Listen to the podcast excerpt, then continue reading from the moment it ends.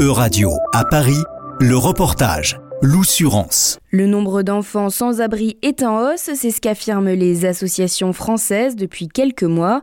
Cette situation alarmante est le quotidien de cette mère dont l'enfant de 3 ans et demi est scolarisé dans une école du 18e arrondissement de Paris. On est toujours dans une station, dans la rue, on est sans papier, et, mais on a fait la demande d'asile, ça n'a pas marché et on nous a laissé dehors depuis le 29 juin. Appeler le 115, c'est devenu une habitude pour cette maman, mais les hébergements d'urgence sont souvent surchargés. Et à chaque fois quand tu appelles 115, on nous dit il n'y a pas de place. Désolée madame, bon courage. C'est là qu'intervient le collectif Une école, un toit Paris 18e qui accompagne les familles de l'arrondissement qui sont dans le besoin.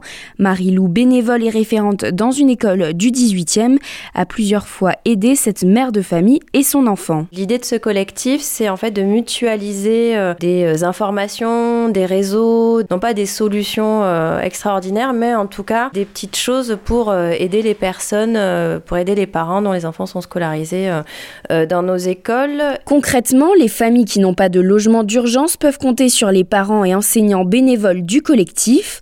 Les portes de l'établissement de leur enfant leur sont alors ouvertes. Ils peuvent y dormir au chaud. Dehors, quand il faisait froid, il y a problème d'otite.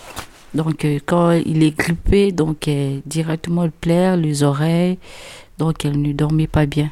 Mais à l'école, elle dort bien, elle se sent une solution beaucoup plus pratique pour cette autre mère de famille accompagnée par Marie-Lou. Oui, à l'école c'est mieux pour que là-bas il y a des micro-ondes, il y a des toilettes, des salles, on veut donner des lits, des essuies, des gels de douche, tout. Mais là on part à l'hôtel, là il n'y a rien, on te donne rien. C'est toi-même qui dois débrouiller. Les hébergements d'urgence ne sont d'ailleurs pas toujours la meilleure solution, comme explique Pauline, cette nouvelle bénévole du collectif. Si ces familles par exemple ont un hébergement d'urgence mais loin, comme par exemple la famille que j'accompagne moi dans mon école, qui a euh, été hébergée à une heure et demie de l'école.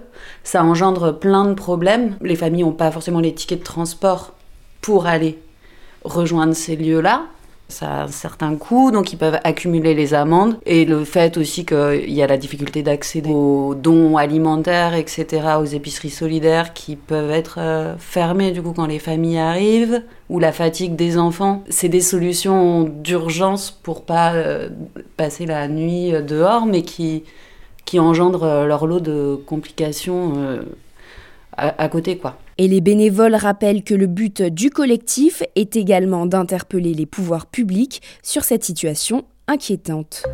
C'était un reportage de Radio à Paris, à retrouver sur euradio.fr.